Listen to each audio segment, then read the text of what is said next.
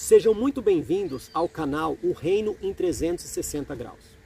O intuito deste canal não é julgar quem está certo ou errado, e sim ligar um botão de reflexão, um botão de alerta, para que busquemos juntos ao Espírito Santo de Deus direção para fazermos uma convergência em meio à diversidade de opiniões e visões tão diferentes sobre os mesmos assuntos.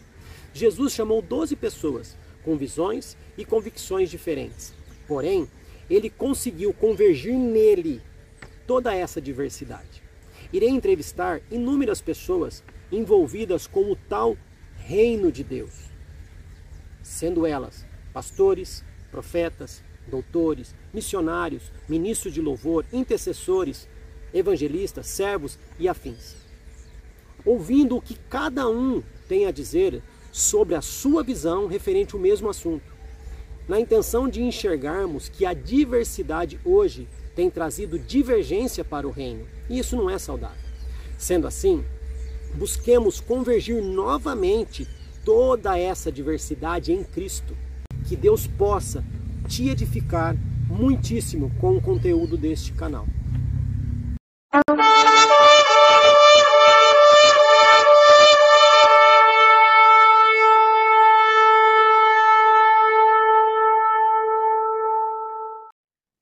Estou hoje aqui com Eduardo Moura, mais conhecido como Edu Moura.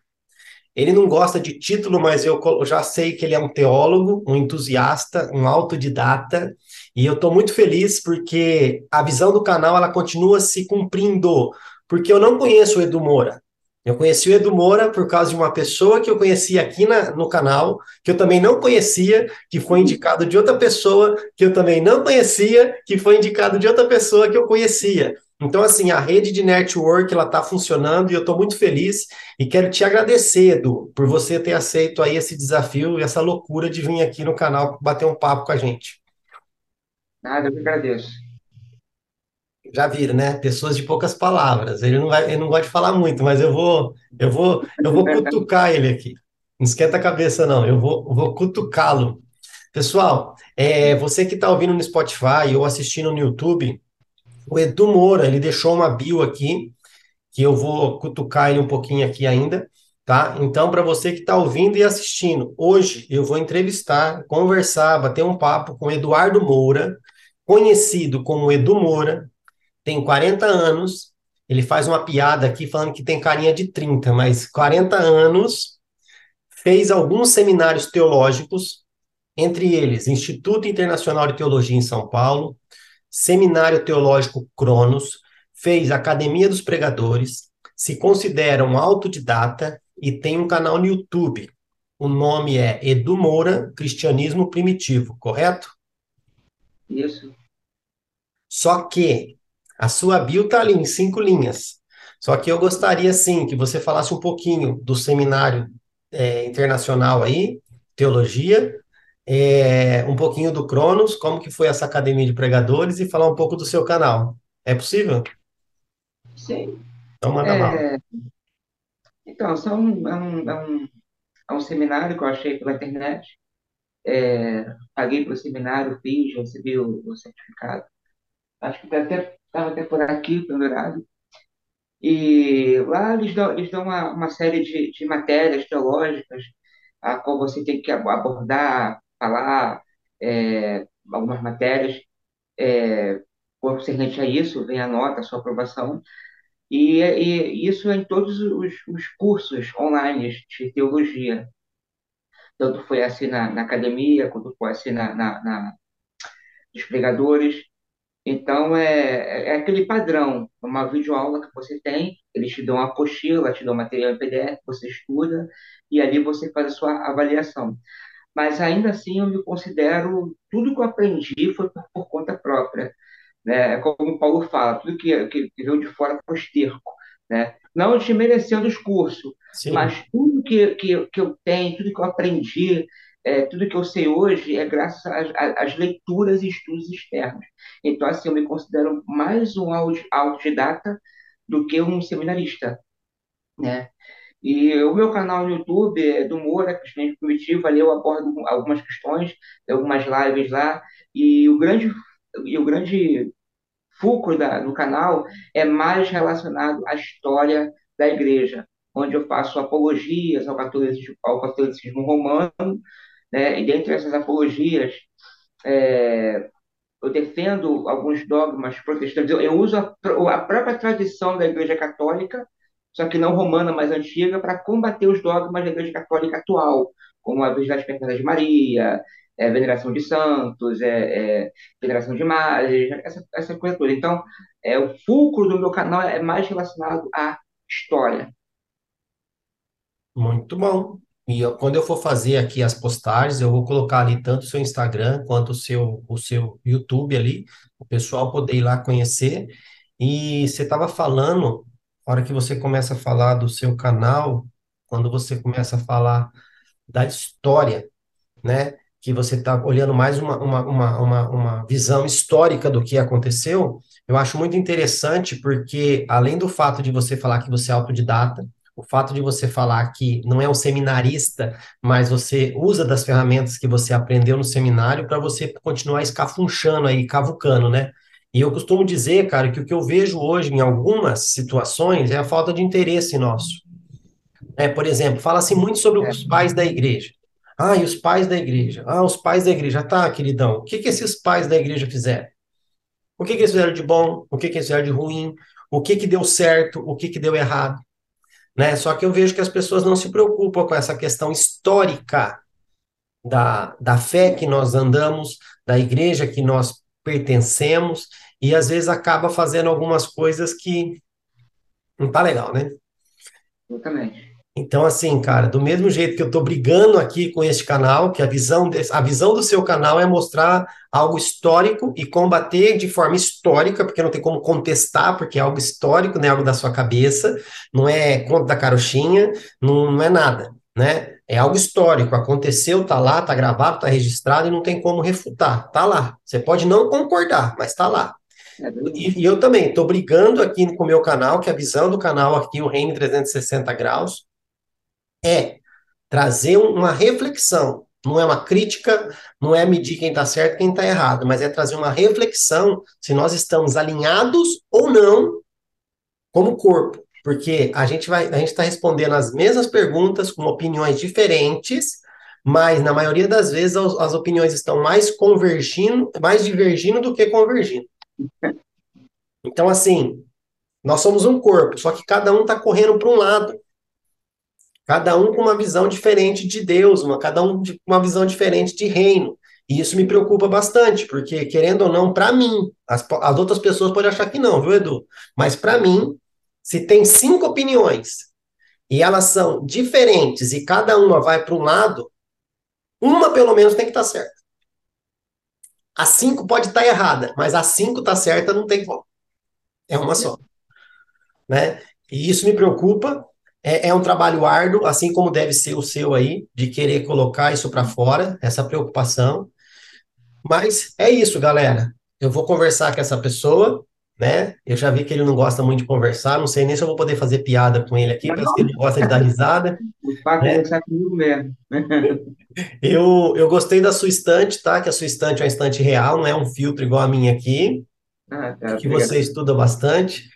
É, e como você gosta de estudar, cara, eu vou até fazer uma, fazer uma propaganda aqui sem ele me pagar por isso, tá? Depois você procura o link da Sebink. É um amigo meu que veio aqui, chama Wilton Kinney. Ele é do Rio de Janeiro também, se eu não me engano. E ele tem uma biblioteca enorme na casa dele, que ele abre espaço para as pessoas irem lá fazer estudo, conhecer. São 20 anos, 20 anos, acho que mais de 20 anos construindo essa, essa biblioteca. Então, quando eu vejo assim pessoas com biblioteca em casa, eu falo, uau, né? O meu, eu tenho a minha biblioteca, só que fica no outro cômodo, não tem como eu gravar na frente dela. Mas, cara, se você... ainda. Oi?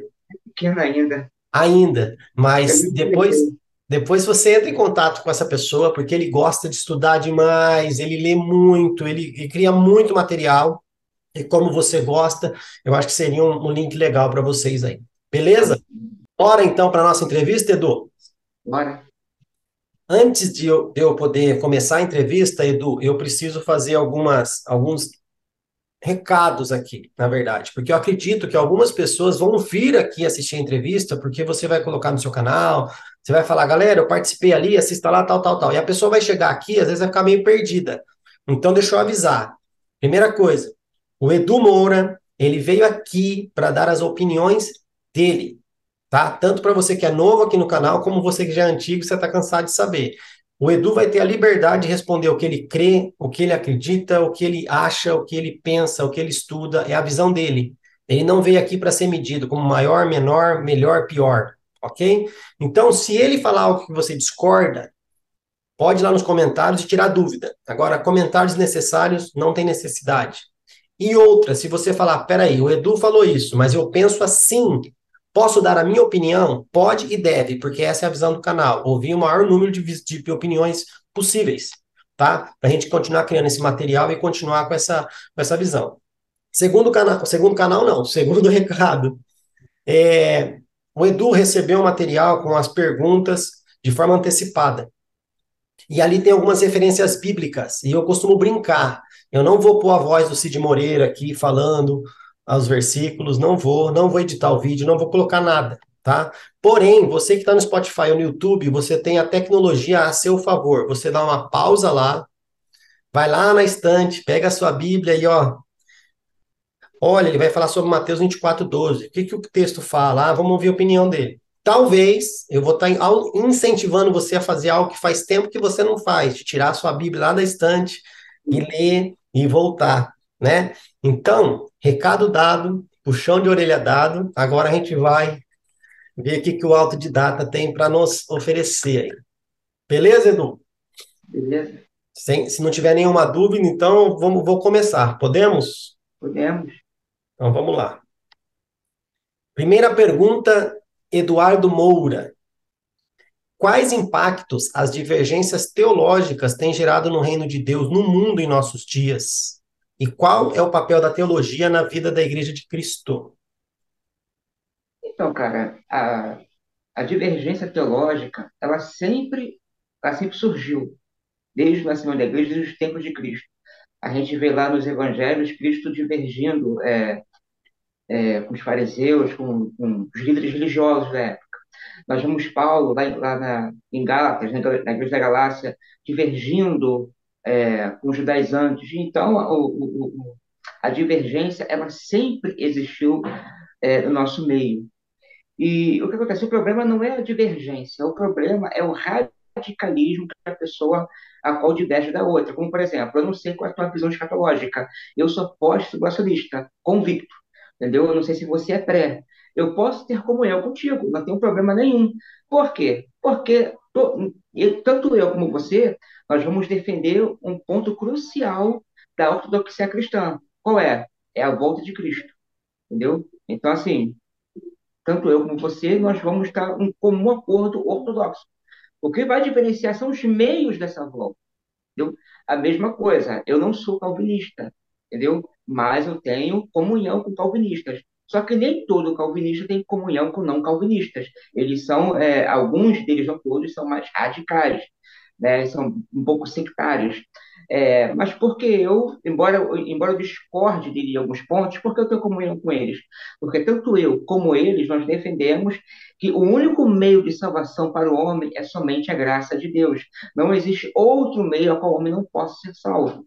Né? É, então, assim, a, a, a a divergência, tanto ela pode ser é, benéfica, né, como pode ser maléfica. Maléfica é nesse sentido de sectarismo, né, onde eu coloco Deus dentro de uma caixinha e falo que o único meio para salvação é esse, né? E como algumas igrejas sectárias, né, que elas acham que salvação é só por elas, né? Posso citar nomes? Ou você pode, pode. Pode colocar siglas aí que a gente vai entender. a IPDA, né, os líderes, né, não estou dizendo alguns membros, mas os líderes, principalmente Davi Miranda, ele chega, chegou a dizer que salvação é só pela Deus amor, entendeu? Que eles guardam a sã doutrina. A Ellen White diz que salvação, que é a única igreja remanescente que guarda o sábado. Então, assim, é complicado você manter, é complicado você manter, você ter uma comunhão com esse tipo de pensamento.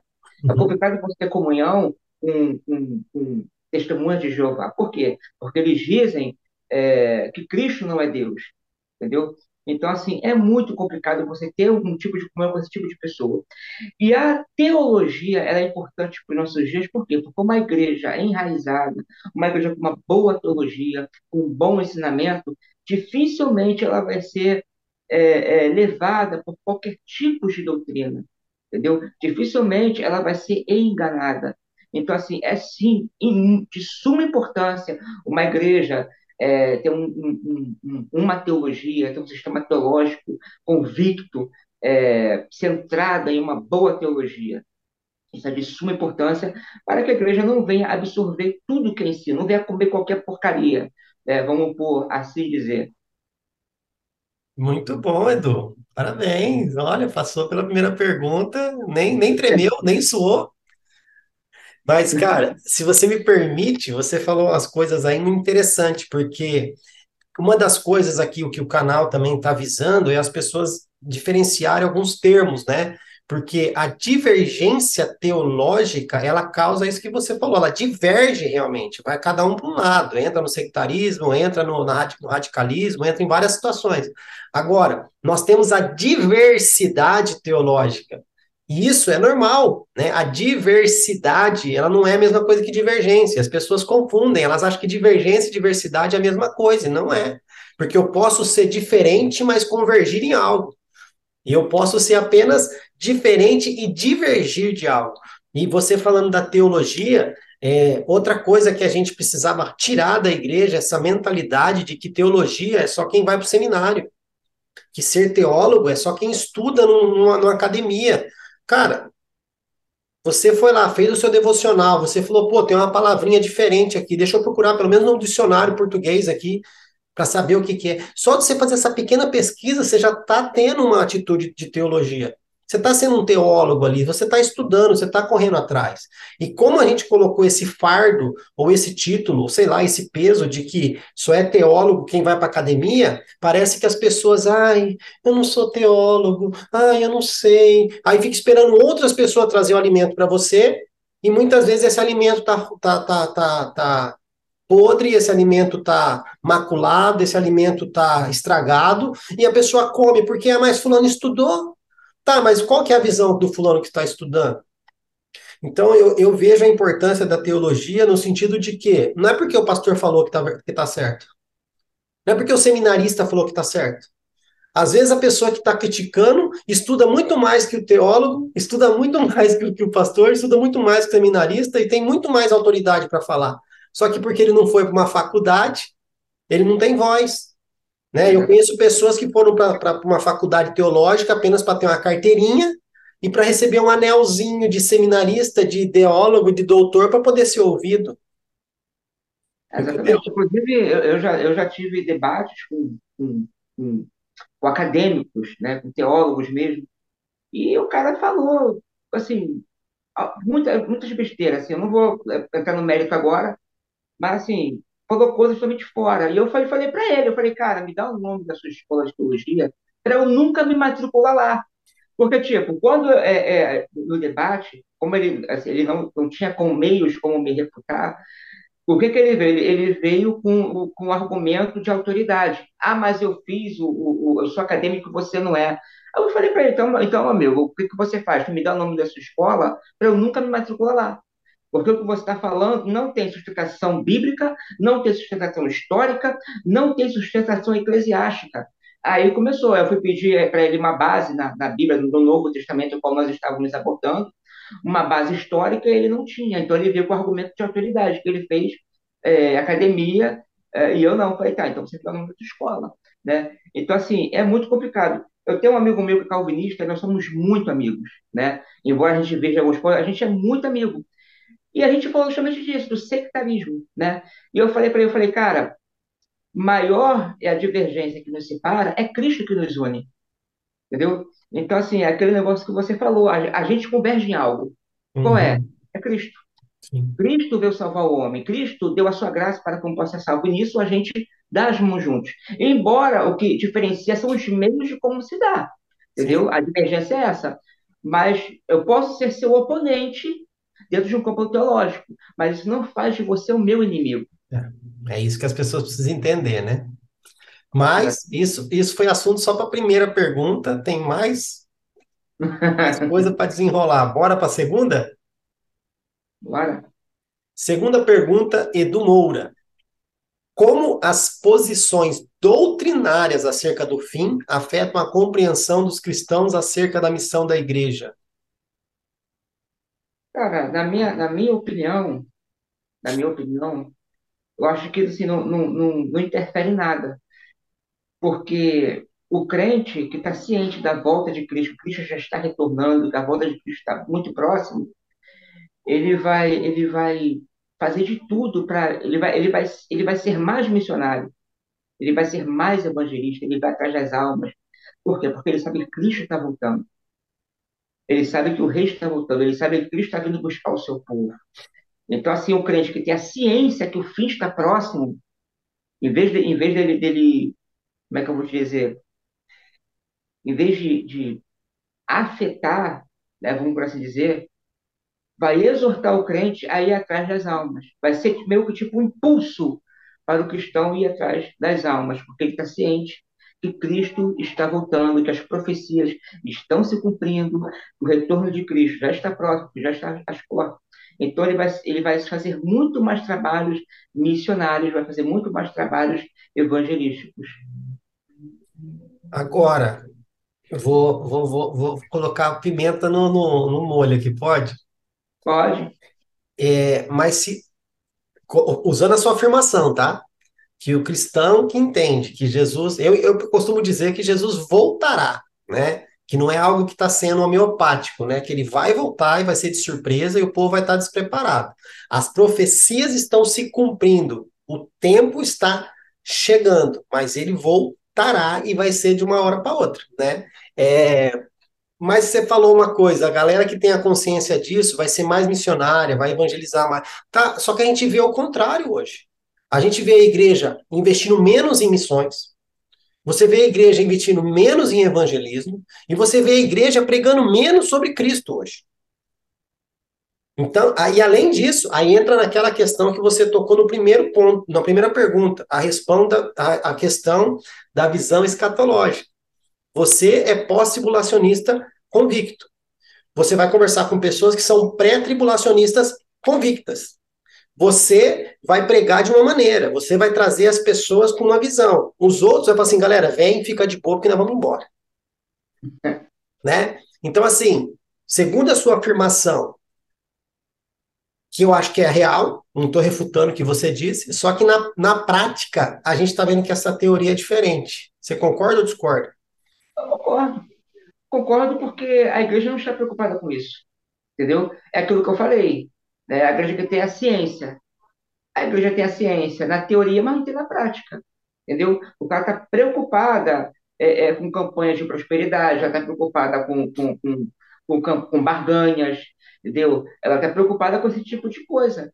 Entendeu? Uma igreja que tem a ciência da volta de Cristo, é como você mesmo falou. Ela, a igreja está cada vez menos falando de Cristo está cada vez menos falando da pessoa de Cristo, está cada vez menos falando, falando da volta de Cristo, está falando cada vez menos das obras de Cristo, entendeu? E está falando muito em milagre, está falando muito. A igreja hoje, tá, ela, ela, ela até evangeliza, mas tipo assim, ela traz o crente pela ganância, ela traz o homem pela ganância. Não, vem que Jesus vai te dar um carro, vem que Jesus vai te dar uma casa, vem que Jesus vai, vai, vai, vai te dar um bom emprego de 5 mil reais, entendeu? E o crente vai lá, vai, vai, vai, ele vai citar Jesus dentro desse viés, entendeu? Ele não vai citar Jesus por, pela obra salvífica de Cristo, entendeu? Ele não compreende essa obra salvífica. Cristo morreu para te salvar, mas eh, ele, ele vai por outros meios, para outros fins, porque ele recebeu esse evangelismo, entendeu? Então, a igreja que está ciente da volta de Cristo, independente se é o pré ou se é o pós-pastorista, ele vai pregar Cristo. Olha, você quer a cidade de Cristo, se você não sai da igreja, você vai para o inferno. Claro que nos evangelhos a gente não fala dessa forma, para não impactar a pessoa. A gente, a gente apresenta Jesus. Independente se é pré ou se é pós, o cara ele vai apresentar Jesus Cristo. Até porque eu já evangelizei é, com pré-tribulacionista. Então, tipo, a nossa pregação foi a mesma, não mudou em nada, né? Agora, claro, se em, em um seminário teológico, um ensinamento, o ensinamento dele vai ser diferente do meu, entendeu? Mas isso para já cristãos. Para não cristãos, tanto pré como pós, ele vai simplesmente apresentar Cristo para a pessoa. Falou, ó, Cristo ele veio para te salvar, ele veio, ele veio para você ter a vida eterna, entendeu? A porta da salvação está aberta para você, a porta do arrependimento está aberta para você, entendeu? Cristo deixou a sua graça para que você possa arrepender. Então, assim, só que o crente não está preocupado com isso, entendeu? É como eu falei, o crente que tem a ciência, a consciência, e muitos hoje não têm. E quando você toca nesse assunto de pré, pós, mid, vai, não vai, fica, não fica, eu costumo, eu costumo dizer para as pessoas o seguinte, cara, eu não, não me interessa se a pessoa crê que vai antes, se vai no meio ou se vai depois. O que me preocupa é o seguinte: elas estão pregando que para tanto uma situação quanto a outra, se você não tiver preparado, se você não estiver levando uma vida com Deus, você vai ficar. Seja no arrebatamento, você vai ficar. Na minha tribulação, você vai se render. Na pós-tribulação, você não vai nem querer reinar, reinar com Cristo. Então, assim, a preocupação é essa. E eu, eu costumo dizer, fazer uma brincadeira, Edu, eu quero estar preparado para a batalha, faca nos dentes, vamos para a tribulação, vamos embora. E alguém para você, galera, teve uma bandeirinha de acordo de paz, a gente vai embora antes. Uhul, bora, bora. Agora o problema é ficar esperando essa bandeirinha do acordo de paz aí, não acontecer, não tá preparado para a batalha. Exatamente. Né? Cara, então assim, é, é interessante, e você tocou num outro ponto aí, cara, que eu queria fazer um comentário, mas acho que eu perdi a linha aqui, acho que eu perdi o fio da meada. Ah, você falou, você falou da ciência, né? que a pessoa tem que ter ciência tal. Cara, outra coisa que a igreja tem confundido muito, e tem um amigo meu que ele fala muito sobre isso: conhecimento, entendimento e sabedoria. O conhecimento está ligado à nossa, nossa estrutura física, com a nossa carne. O entendimento está tá relacionado com a nossa alma e a sabedoria com o nosso espírito né? E qual que é a diferença disso? Pelo que você falou, a igreja ela tem o conhecimento que Jesus voltará. Mas ela está se perdendo no entendimento de como isso vai acontecer e não tem sabedoria. Por quê? Exemplo, vamos lá, eu e você aqui, a gente começa a fazer uma discussão de, uma, de um negócio que todo mundo bebe, que é assim e é preto, né? Não posso falar o nome. Uhum. Eu e você vem aqui, você é da, da medicina, eu também sou da medicina, é, é medicina, como que fala? É, alternativa, e a gente começa a falar, ah, porque o negócio preto faz mal, o negócio preto faz mal, faz mal, faz mal, e você, eu também acho que faz mal. E a gente vem aqui e derrama de conhecimento para a galera. Aí acaba o podcast, a gente vai almoçar. Aí chega lá, a gente pede o quê para tomar? A coisa preta. Aí adianta ter o conhecimento, só que você não tem sabedoria, porque você sabe que o negócio não faz bem, você prega para as pessoas que não faz bem, mas não é a verdade para você. Então, assim, a igreja tem o conhecimento que Jesus voltará. No entendimento, a gente está se perdendo, porque cada um acredita que Jesus voltará de uma forma. Tem uns que nem acredita que vai voltar, acredita que ele já voltou, né? Mas não tem a sabedoria no sentido de agir para com. Agir de forma que, né? Por exemplo, pô, ele voltará. A Bíblia fala que o, o, o dono saiu e pediu para o servo ficar vigiando a casa. Quando o seu senhor voltar, se ele estiver fazendo as coisas certas, benção. Se ele tiver feito coisa errada, acabou. Ele não sabe que horas que o, que o, que o senhor vai voltar. Por isso que, Edu, as pessoas hoje, um monte de gente está num frenesi de querer saber a data que Jesus vai voltar. Por quê? Minha, minha, a minha, minha percepção disso. Se eu falar para você, Edu, Jesus volta em setembro desse ano, no dia 20. Do jeito que o povo é sem vergonha, nego vai viver uma vida descambando de tudo até setembro. Primeiro de setembro até o dia 19, nossa, vai ser os maiores santos que você já viu na história. Porque sabe que ele vai voltar naquele dia. Agora, se não sabe, você tem que estar pronto todo dia. Tem um amigo nosso que eu acho que ele era calvinista ou reformado, né? O, acho que era o C.H. Spurgeon, que ele dizia: viva como se Cristo tivesse morrido ontem, ressuscitado hoje e voltando amanhã. De forma literal. Se você acordou no outro dia e não aconteceu a volta dele, volta para esse mesmo pensamento. Ele morreu ontem, Ele ressuscitou hoje e volta amanhã. E eu tenho que viver dessa forma, porque a gente não sabe o dia que ele vai voltar. Né? Mas essa falta de entendimento e sabedoria que está faltando para a igreja. Mas falamos bastante da pergunta 2, bora para 3? Sim. Terceira pergunta. De acordo com Mateus 24, 12, o esfriamento do amor é resultado da multiplicação do pecado. Com base neste fato, devemos aguardar o avivamento ou apostasia? Cara, o, o, o, pelo fato de aumentar a iniquidade, né, por, por causa, pelo fato do, do, do, amor esfriar por causa do aumento da iniquidade, não é o padrão para, uma, para um não avivamento. O que é um avivamento? É você trazer, é trazer de volta a vida.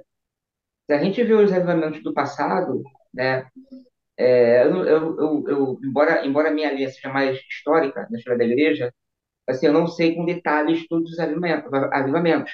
Quem sabe mais é o pastor Carlos, aquele com você entrevistou. O de avivamento sabe mais do que eu, né?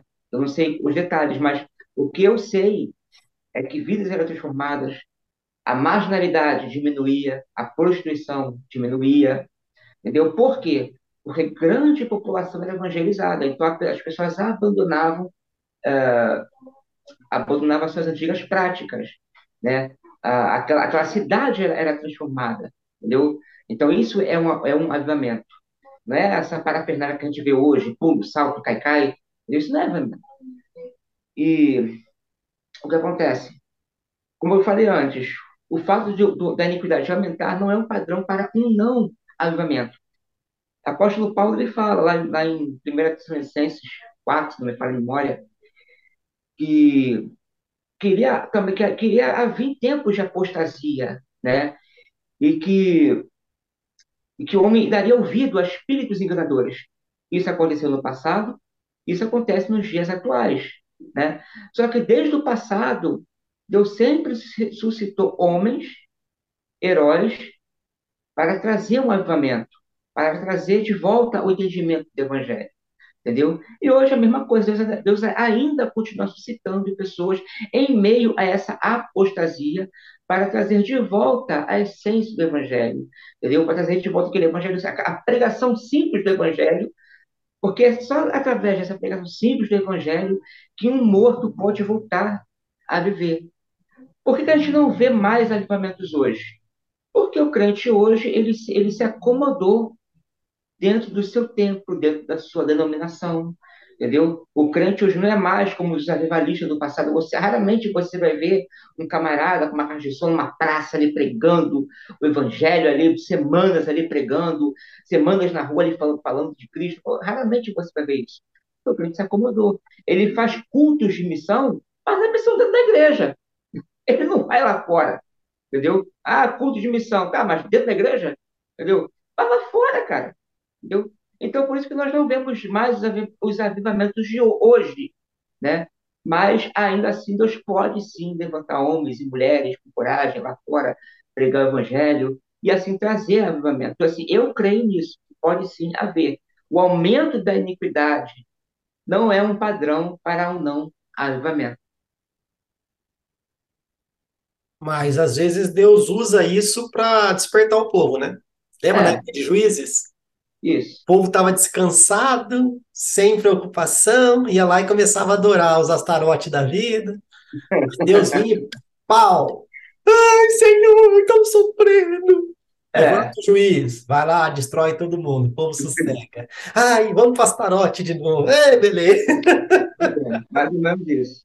Né, e assim, você falou outra coisa aí que mostra também como que a igreja está desalinhada.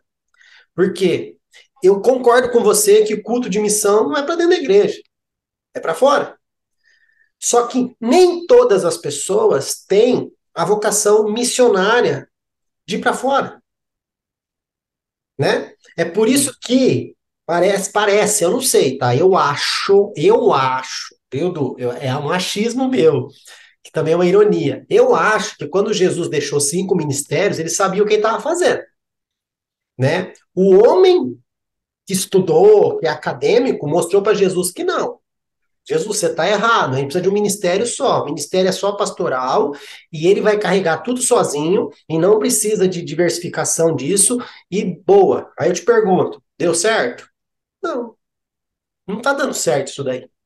Por quê? Porque a, a, o próprio Jesus, ele, ele, ele é os cinco ministérios. Jesus é os cinco ministérios. Ele preferiu apenas dividir isso no corpo.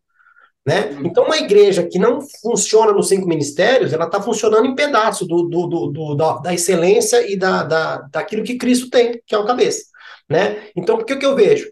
Se a igreja realmente considera os cinco ministérios, ela vai ter um cara ali que é o cara do evangelismo. E ele vai trazer pessoas que têm essa mesma vocação junto com ele. E se a igreja se preocupa com o evangelismo, vai ter o setor de evangelismo, que é esse negócio de ir para fora, isso, aquilo, aquilo. Do mesmo jeito que vai ter os caras que são os mestres, que são os autodidatas, que estudam igual você, que vai ensinar esse povo do evangelismo como fazer evangelismo. Do mesmo jeito que vai ter o pastor que vai cuidar dos, dos caras que estudam, que vai cuidar, pegar no colo os caras que estão no evangelismo, assim como vai ter os caras que vão para outro lugar implantar outras igrejas, vai ter aquele cara que tem aquela visão profética, oh, galera, tá errado aqui, vamos alinhar aqui, vamos chegar aqui, certo? Mas a igreja não se preocupa com isso. E é por isso que a gente cai nisso. O culto de missão é dentro da igreja, você não vê a igreja evangelizando. E quando evangeliza, evangeliza coisa errada porque está faltando mestre. Lembra que você falou que a igreja vem pra, a pessoa vem para a igreja por causa da, da prosperidade? É, por, por, por questões gananciosas. Por quê? Não é o evangelho do reino que está sendo pregado. E vou te falar, Edu, a gente chama as pessoas por causa das consequências de uma suposta presença. Porque se a presença de Deus ela é real naquele lugar, vai, vai faltar prosperidade, Edu? Vai faltar milagre? Não vai. Vai faltar é, o, o, avivamento? Não. Só que a gente está tá, tá buscando aquilo que é uma consequência, em vez de buscar aquilo que é a fonte disso.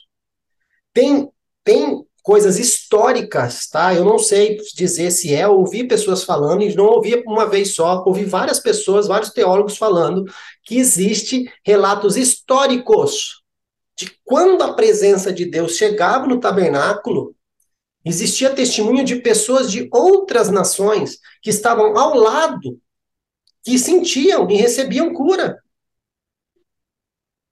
E não foram lá pregar para ele, para eles. O avivamento da Rua Azusa aconteceu naquela igreja, só que impactou a cidade. Tem um livro aí, não sei se é verdade, mas tem um livro aí, o Descobridores de Deus, acho que você deve ter lido, que acho que é em Minas Gerais, eu não sei onde aconteceu, que Deus regaçou um negócio lá do altar do cara, lá um raio caiu no altar lá e mudou a cidade. Né? Não estou falando aqui de coisa é, cinematográfica, eu estou dizendo no sentido da presença. A gente tem que se preocupar com a presença. Cara, adianta eu falar para você, Edu, vem aqui na minha casa que tem pão. Aí você chega aqui e não tem nada para comer. Ou vamos na minha igreja que lá tem cura. Você está doente? Vamos lá. Mas o médico não está lá. Né? Então, assim, o avivamento ele é necessário desde que a igreja entenda que ela está morta, é.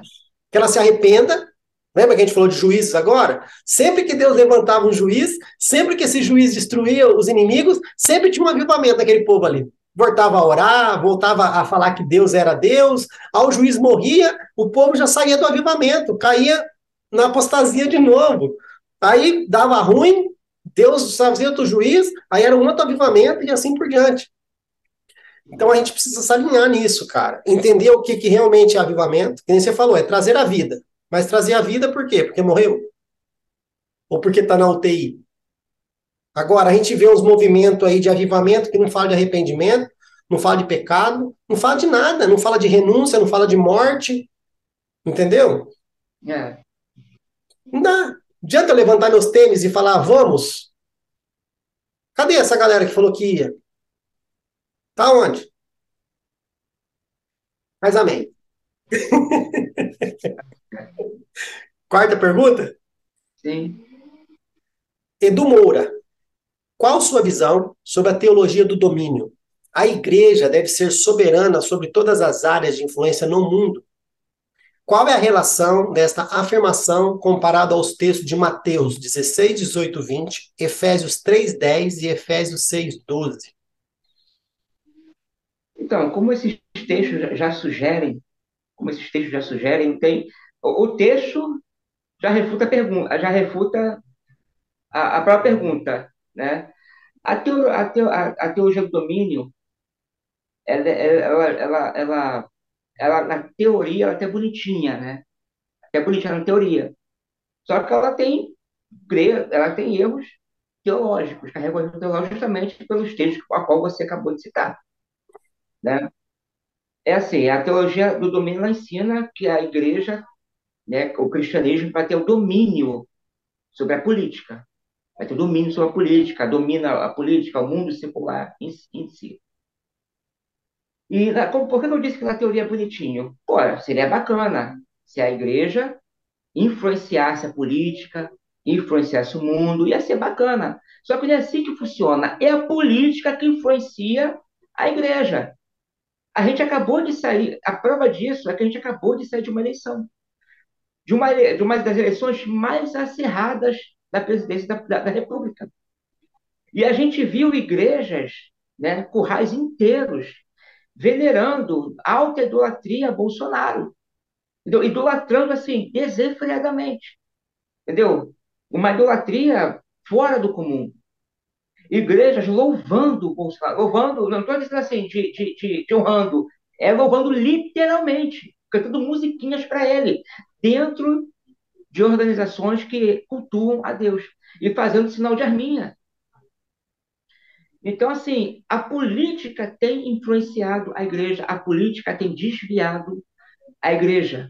Né? Então, assim, é, é, o primeiro erro já começa aí. E muitos, muitos crentes se candidatam à política, estão achando que vai mudar, que vai influenciar, mas não. Está aí o, o, o pastor Everaldo, que não me deixa mentir, foi preso em 2020 por corrupção e lavagem de dinheiro, entendeu? Fora outros que a gente não sabe. Tem também é, outros políticos, tem um que é Arilton, outro é Gilmar, foram presos em 2022, pastores. Isso porque a gente sabe, fora os que a gente não sabe porque foram lá para mudar a política, para influenciar a política, mas a política influenciou eles. Então, assim, Cristo, você não vê nos evangelhos, você não vê os apóstolos falando para você se associar a partidos políticos, para você ser sectário político. Até porque, em uma parte da Escritura, fala é, que a gente tem que fazer parte de um sistema político secular. Aí vai falar que o nosso reino é celestial. Entendeu? Cristo manda você lutar por coisas celestiais e não por coisas terrenas. Entendeu? Você, eu, não, eu não preciso me associar a partidos políticos, eu não preciso me associar a políticos para defender é, é, é, é para defender valores. Eu não preciso. Cristo para mim já basta. Entendeu? Eu não preciso me associar à direita e muito menos à esquerda, que não defende valor nenhum entendeu? Para defender valores, valores cristãos. Eu ser um cristão, por si, por mim mesmo, já defendo o valor cristão. Eu só preciso de Cristo. Eu não preciso de direita, não preciso de Bolsonaro. Eu só preciso de Cristo para defender valores.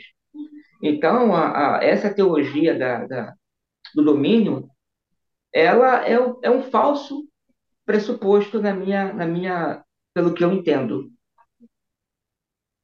E você falou apenas da política, né? Mas a teologia, a, a teoria, né? Teologia, porque para mim é teoria também, mas a teologia do domínio, ela não visa dominar somente a política, né? Ela quer dominar todas as áreas de influência do mundo, né? Que seria a educação, a arte, a economia e tudo mais. Mas deixa eu ver se você vai concordar comigo. E você tem o direito de não concordar também, tá bom? Sinta-se em casa. É, mais uma vez, eu volto a dizer que a falta de estudo quebra um pouco as nossas pernas, né?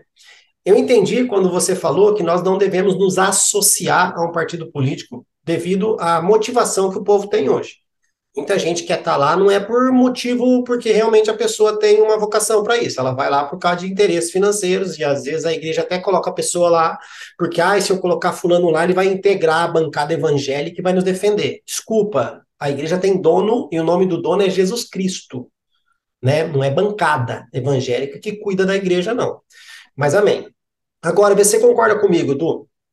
A Bíblia, ela mostra dons espirituais que todo mundo sabe até de cor e salteado, principalmente as pessoas do viés é, pentecostal, tá? Todo mundo sabe esses dons espirituais.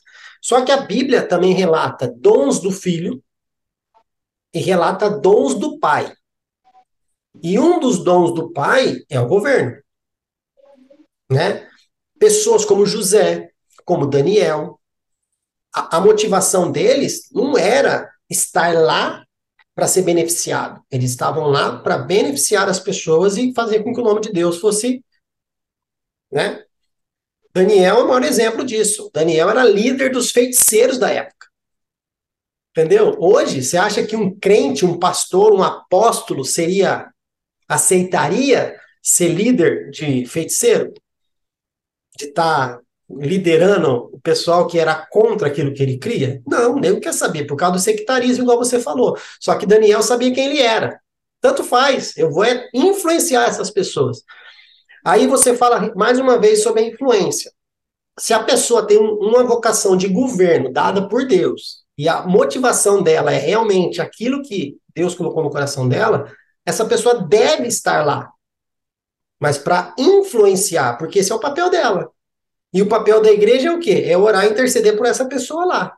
Só que as pessoas vão para lá com outra motivação. E aí você falou da influência. A influência eu concordo com você. A igreja tem que influenciar todas as áreas da sociedade.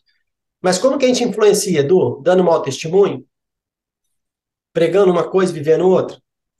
Fazendo isso que você acabou de falar? Ah, fulano foi pego em corrupção, fulano, fulano, fulano, fulano. O engraçado é que Cinco pessoas foram pegas num esquema de corrupção, vamos dizer aí. Os caras fizeram uma investigação, pegaram cinco pessoas. Cinco, quatro era político não envolvido com a igreja. Os caras só falam, ó, fulano, fulano, fulano estava envolvido. Mas fulano, que é pastor, missionário, da igreja tal, com cinco anos de ministério, que fez isso, fez isso, aquilo, aquilo outro, que prega o nome de Deus, que fala que é servo de Jesus e blá blá blá, caiu em corrupção. Por quê? Porque o mundo está de olho em nós, cara. Paulo fala que nós somos cartas vivas. E nós temos que influenciar. E você falou de Jesus na época dele. Ele não dominou Roma, mas ele influenciou pessoas e dominou o que ele tinha que dominar como igreja. Ele dominou a comunhão dele com o Pai, ele dominou a oração, ele dominou o jejum, ele dominou atos de justiça, ele dominou as, o servir, tudo isso ele dominou. E é o que a igreja deveria dominar hoje. Imagine se a igreja dominasse a Bíblia, do, Edu. É, se, a então, igreja, se, a igreja, dominasse a, as profecias, se ela dominasse o entendimento sobre oração, o jejum, intercessão, a importância de um louvor verdadeiro, dominasse os atos de justiça. Hoje, os atos de justiça da igreja é só para quem é da igreja. Você não vê a igreja fazendo ato de justiça para quem não é da igreja sem se preocupar se essa pessoa vai vir para a igreja ou não. Hoje, a igreja se preocupa em entregar uma cesta básica, mas a preocupação, poxa, mas será que se eu der a cesta básica para essa pessoa, essa pessoa vai, sei lá, ah, eu vou na igreja? Não é isso o papel da igreja. O papel da igreja é cuidar do, do órfão e da viúva. Deus fala lá que tinha que cuidar do órfão da viúva, elas tinham que ir lá é, ofertar no tabernáculo? Não, falou que tinha que cuidar do órfão da viúva. Então, o que a igreja deveria dominar, não domina, Edu. Não sei se você concorda comigo. Não, concordo. É como eu falei para você, né? Na teoria, é bonito, entendeu? Seria muito bom se a igreja é, influenciasse, causasse influência no mundo, como foi, como foi nos avivamentos, em que a igreja influenciou, Sim. entendeu? As cidades eram impactadas. Seria muito bom. Mas hoje em dia isso é na teoria. Sim. Se você for na, se você realmente for na prática, não é isso que acontece. A igreja, quando se envolve com política, ela se desvia. Porque ela não sabe quem ela é. Exatamente. Isso aconteceu no passado, com Constantino. Sim. Depois que a igreja se misturou com, com, com, depois que misturou a igreja com o Estado, teve mais malefício do que benefício. O benefício que teve, a igreja pode ser perseguida, entendeu? É, houve, houve, houve, construíram né, edifícios para a igreja, foram benefícios, né? Só que qual, qual foram, quais foram os malefícios que isso trouxe? Começou a entrar paganismo na igreja, começou a entrar crendice na igreja. Então a igreja se deixou ser influenciada, como acontece hoje. Então acontece, é bonitinho a teoria? É bonitinho, mas não é assim que funciona na prática. E, e outra igreja que outra coisa que a igreja precisa entender que a luta dela, aonde ela tem que dominar com soberania, como igreja, como aquilo que está nesses textos aí, é nas regiões celestiais, cara, nas, nas regiões espirituais. Exemplo, o problema da igreja não é contra os políticos corruptos. O problema da igreja devia ser contra essa potestade que influencia de forma maligna estes homens para que eles se abram para a corrupção. Só que essa batalha, a igreja não se preocupa por quê? Primeiro, ela sabe que ela não tem, ela está sem autoridade para isso. Por mais que ela tenha a autoridade, ela está sem autoridade por causa do seu mau testemunho que ela tem dado. Então, para ela rever essa autoridade, ela precisa o quê? Converter-se novamente, voltar à origem, chuvar, né? Se avivar novamente.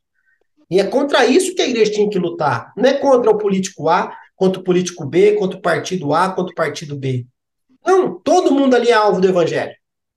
Até o próprio B, que todo mundo estava aí, ah, ele é alvo do evangelho. Todo mundo, ah, não sei o quê. Você viu alguém lá pregar o verdadeiro evangelho para ele? Não, ele foi lá e fez uma consagração. De forma totalmente fora dos parâmetros de um Messias, vamos dizer assim, um Salvador, né? Por quê? Porque não tinha ninguém ali orientando ele que realmente ele tem que fazer ou deixar de fazer né? Mas, quarta pergunta foi-se embora. Quinta, bora? Agora quinta, bora quinta? Bora. Quinta pergunta. Escatologicamente dizendo, novos céus e nova terra são literais ou metafóricos? Nós iremos para o céu ou o reino dos céus virá até nós? Então, cara, eu creio. Você que é um pré-tribulacionista convicto? Então, cara, eu creio veemente na literalidade dos textos e é, que o céu e nova terra são reais, entendeu? Eu creio na literalidade, é, com base em Isaías 65, 66, com base em Apocalipse é, 20. Então, assim, eu creio que são literais. É, todavia, eu não creio, eu não creio que o crente vá morar no céu, entendeu?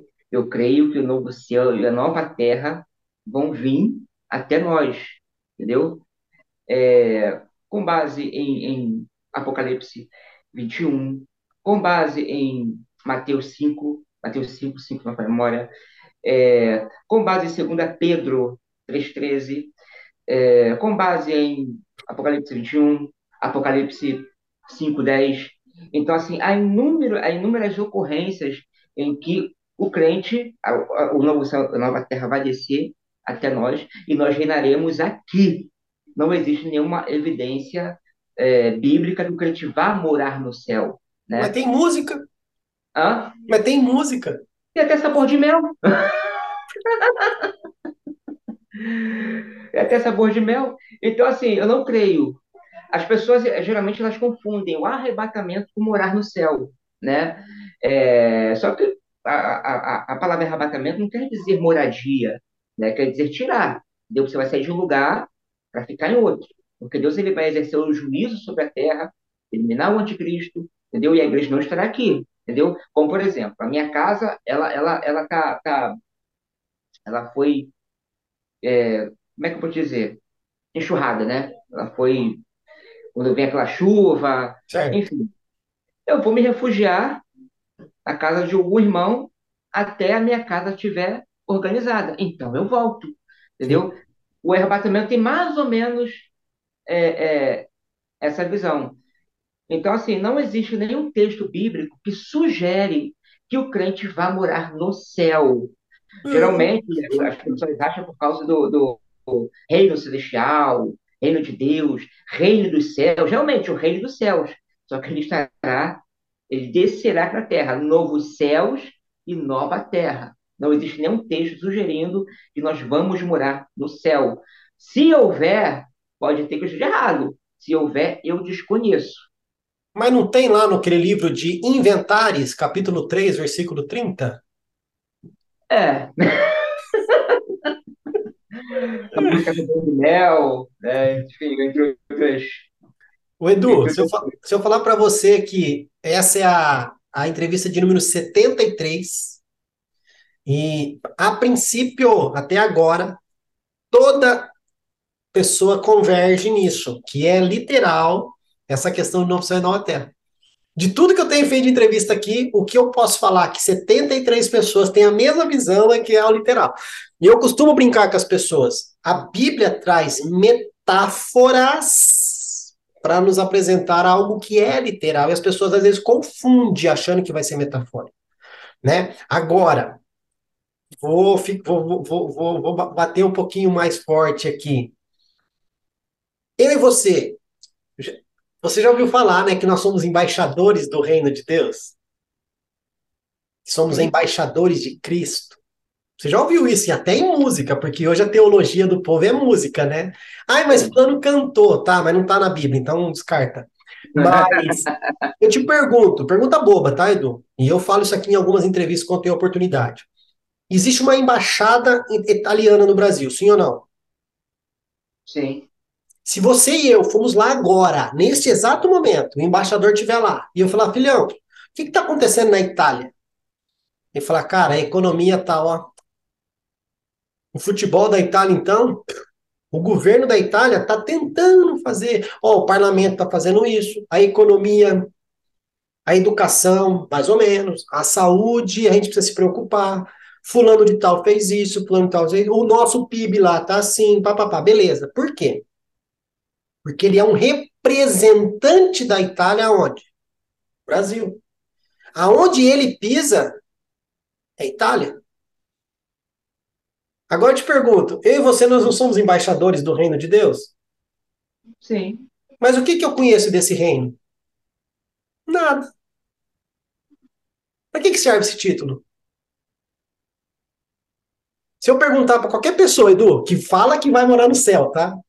Eu também não creio que nós moraremos no céu. Eu creio que depois da, de todas as coisas terem ali sido restauradas, novos céus e nova terra, voltou para aquilo que Deus queria, nós teremos condições de visitar o céu, visitar o que a gente quiser.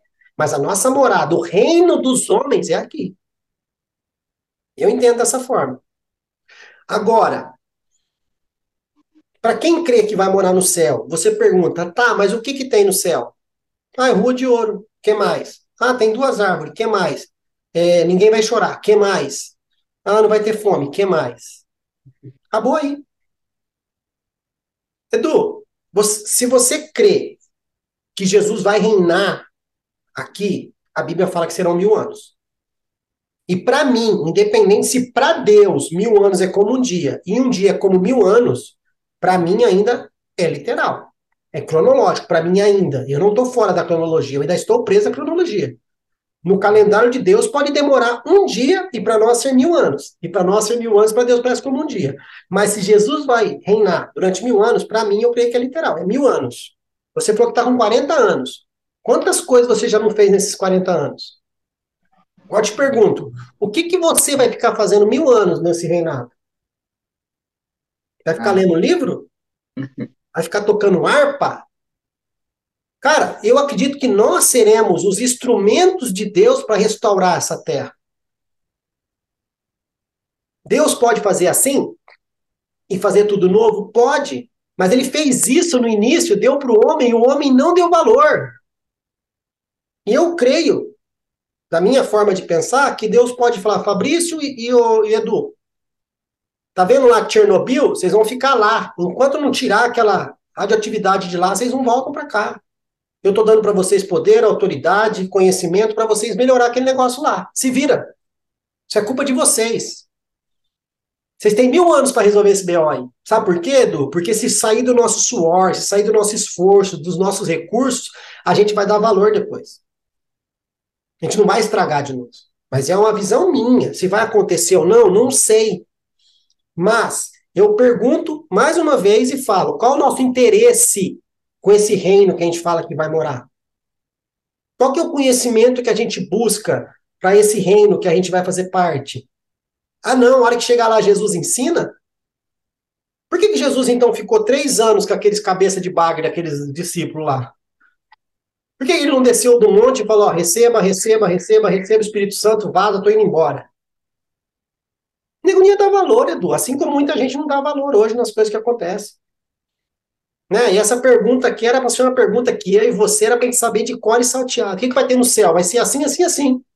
Não era nem para ter divergência. Era para ter só convergência só. Nós somos embaixadores do reino. O reino é um só. Não tem como o embaixador da Itália falar da economia da, do Peru. Ele vai se preocupar com a economia do, da Itália, pô. Né? Eu acho que a gente está desalinhado nessa área, cara. Nesse momento, a gente. E outra, você vê que a pergunta. Coisas, coisas ocultas na escritura. Coisas, coisas ocultas na escritura que a gente não, a Bíblia não traz uma certa clareza, né? Então, assim, cada um, cada um crê de uma forma diferente, né? Pode ser da forma que você citou, pode ser da forma que citou, pode ser de alguma outra forma, pode ser de outra forma. É, pode ser que nós iremos morar é, é, no novo céu, na nova terra, é, tipo assim, como viveram Adão e Eva no início, sabe, em paz, tranquilo, cada um numa casa ali, adorando a Deus, tal, pode, entendeu? A Bíblia, a Bíblia essa parte, ela, ela, ela, ela não fala assim, ao certo, com certa clareza, como vai viver os crentes nesse, nesse, nesse, nesse período. Ela só fala que não haverá choro, não haverá pranto, Deus vai limpar os olhos toda lágrima, entendeu? Viverão, viverão, viverão eternamente com Deus, entendeu? Mas ela não fala como vai viver o dia a dia é, é, dos cristãos? Ela não relata isso. Então, assim, coisas, existem coisas que a gente só vai saber naquele grande dia, né? Então, assim, a gente, a gente, a, a gente, o ser humano em si, o que ele não conhece, o que ele não sabe, ele cria é, suposições é, sobre aquilo que ele não sabe, analogias, entendeu? Mas pode ser que seja verdade? Pode, porque eu não sei. pode ser que a sua verdade você fosse de verdade? Pode, porque eu não sei. Sim. Pode ser que o fulano, o fulano falou seja verdade? Pode, porque eu não sei como vai ser. Entendeu? O dia a dia na glória com Deus ali, a gente não sabe como vai ser. Entendeu? A gente sabe que nossos corpos serão transformados, entendeu? Serão glorificados. Uh, o incorruptível a carne corruptível vai se transformar em incorruptível, entendeu? Não vai, não vai haver pecados, né? Porque a carne corruptível não vai mais existir, uhum. entendeu? O corpo vai ser glorificado. Então, assim, agora, o dia a dia do cristão, na nova moradia, na sua nova, na sua outra dimensão que ele vai alcançar com Deus, como assim dizer. Então, assim, isso só naquele grande dia mesmo que a gente vai ter a certeza do que realmente vai acontecer. Edu, a gente, eu, eu creio dessa forma que lá a gente vai, ah, vai ser assim, beleza. Mas eu também creio que o nosso interesse, o nosso interesse em saber das coisas pode nos trazer uma iluminação dessas coisas ocultas que estão na Bíblia. Exemplo, Daniel. Daniel recebe uma profecia no capítulo 9. É uma profecia. Ele podia só profetizar aquilo e deixar o povo que se lasque com a interpretação. Não, ele se interessou, ele foi para o capítulo 10 e ficou lá. Oração, jejum e Deus, eu preciso entender, não entendi. Deus manda o anjo, que demorou 21 dias para chegar, e falou: tá bom, você não entendeu a profecia? É isso, isso, isso, isso, isso. Eu acho que a gente se acomodou pelo fato de saber que, ah, chegou lá, a gente vai ficar sabendo. Legal. Mas eu posso ter interesse de querer saber. A gente tem, a gente tem o, o, o, o, tal do Espírito Santo, né? Que as pessoas nem. Existe Espírito Santo? Não sei. Tem as pessoas que não creem nem que ele existe, né? Mas Jesus prometeu que ele nos ensinaria sobre todas as coisas. E nos faria lembrar de todas as coisas que Jesus já tinha ensinado. Então, falta um pouco de interesse, cara. Vai, e se Deus não responder, não tem problema, só que pelo menos eu mostrei interesse. Mas não, tipo, ah, Deixa a vida me levar, vida leva eu. Mas a sexta pergunta vai falar um pouquinho sobre isso. Bora para ela? Vamos. Sexta pergunta. Com base em Gênesis 6:3, 1 Tessalonicenses 5:19 e 1 Timóteo 4:1, qual o impacto de não crer na ação do Espírito Santo no, no Espírito Santo nos últimos dias? Cara, na minha, na minha opinião, na minha opinião particular, pessoal, eu acredito que isso implicaria na salvação da pessoa. Por quê? Porque é como você mesmo falou na fala anterior aí. É ele que vai vir convencer o homem do pecado, da justiça, do juízo. É ele que vai lembrar ao homem a obra vicária de Cristo. Uma vez que ele não existe, quem vai te convencer do pecado? Quem vai te convencer da justiça? Quem vai te convencer do juízo? Uma vez que ele não existe, como você vai ler a Bíblia? Quem vai te trazer o um entendimento do feito de Cristo? E isso é um pensamento perigoso, porque uma vez que eu não tenho o Espírito Santo para me convencer do pecado, do juízo do juízo, uma vez que eu não tenho o Espírito Santo para me renovar o meu entendimento, uma vez que eu não tenho o Espírito Santo para trazer a graça de Deus, para falar, me lembrar da obra de Cristo, então a salvação eu posso, eu posso alcançar pelos meus próprios meios e méritos, coisa que eu jamais vou conseguir. Não, exi não existe salvação fora de Cristo. Não existe outro meio de salvação fora da graça. E como eu chego nisso? Pelo Espírito Santo. Se não existe, então não existe meio da qual eu posso ser salvo. Então, assim, o meu, o meu, é, o meu entendimento sobre isso é esse. É, você vê que ali está escrito a ação do Espírito Santo, né? Cara, muitas pessoas passaram por aqui falando ou perguntando, ou outros até afirmando isso. Infelizmente, é uma visão da igreja, que a ação do Espírito Santo é só os dons espirituais. As pessoas diminuíram a excelência, a magnitude, a eternidade do Espírito Santo, eles reduziram a nove dons. Que para mim, eu costumo brincar, tá? Para mim, os dons são centavos da riqueza de Salomão, comparados a tudo que o Espírito Santo tem para nos dar. E não estou desmerecendo os dons, não. Eu estou dizendo é diferente. Eu estou dizendo que o Espírito Santo tem muito mais, cara, do que só os dons, porque o dom é para trabalho. O Espírito Santo pode nos mostrar para mim e para você, Edu, como vai ser o céu. Ele pode nos mostrar o que, que eu e você vai fazer no milênio. Ele pode mostrar para mim e para você se a gente está indo para o caminho certo sendo calvinista ou para o caminho certo sendo arminiano, ou o caminho certo sendo wesleyano, ou crendo no pré-tribulacionismo, no mid, no pós, ele pode nos mostrar qual que é a verdade. Mas é aquilo que eu voltei a falar para você. Existe interesse nisso? A gente está tão preso nas nossas convicções que acho que a gente tem medo de ouvir Deus falar assim: você está errado. Uhum. Edu, pega tudo isso que você estudou aí, cara. Eu sei, você é um autodidata, só que você aprendeu errado. Começa de novo. Seria fácil ouvir isso, Edu? De todo o esforço que você teve? De tudo que você já estudou? Então, às vezes, eu acredito que a gente não tem coragem nem de perguntar a Deus, estou no caminho certo? Se ele falar para você, Edu, tá, tudo que você estudou, tudo que você crê, não é isso. Como que você ia se sentir? Você ia voltar? Então tá, então vou começar do início. Eu já falaria, tá bom. Eu fiz isso porque então eu, eu, eu fiz sozinho. Agora, a partir desse momento, já que você falou que eu fiz errado, você vai me ensinar? Então agora você me ensina do jeito certo. É. Aí beleza. Agora, a questão do Espírito Santo, cara, eu acredito que a igreja, você falou, né, que é ele que convence o homem do pecado, da justiça e do juízo. Tem igreja pregando que não pode falar sobre pecado porque isso afasta o membro, afasta a pessoa que veio ouvir a palavra. Mas espera aí. De quem que é o papel de convencer? É do pastor? Então, se essa pessoa não prega contra o pecado, com medo da pessoa ir embora, ela está afirmando que o Espírito Santo não está ali. Nossa, Fabrício, como não está ali a onipresença? Não, não estou dizendo disso aí. Eu estou falando que ele não está agindo naquele lugar porque não tem liberdade para ele ali. É, exatamente. Se você, você vê em toda a Escritura, o Espírito exortava a igreja. Né, se você vê ali na, na, na, na, na Epístola de Apocalipse, né, as sete igrejas, que sempre fala, ouça, o apóstolo fala, ouça que o Espírito Diz a igreja. as igrejas.